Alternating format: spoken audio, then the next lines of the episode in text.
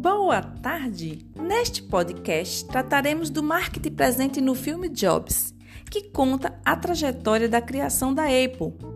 Nele conseguimos perceber táticas de venda e promoção, estratégia de inovação, criação e principalmente de como se manter ativo no mercado.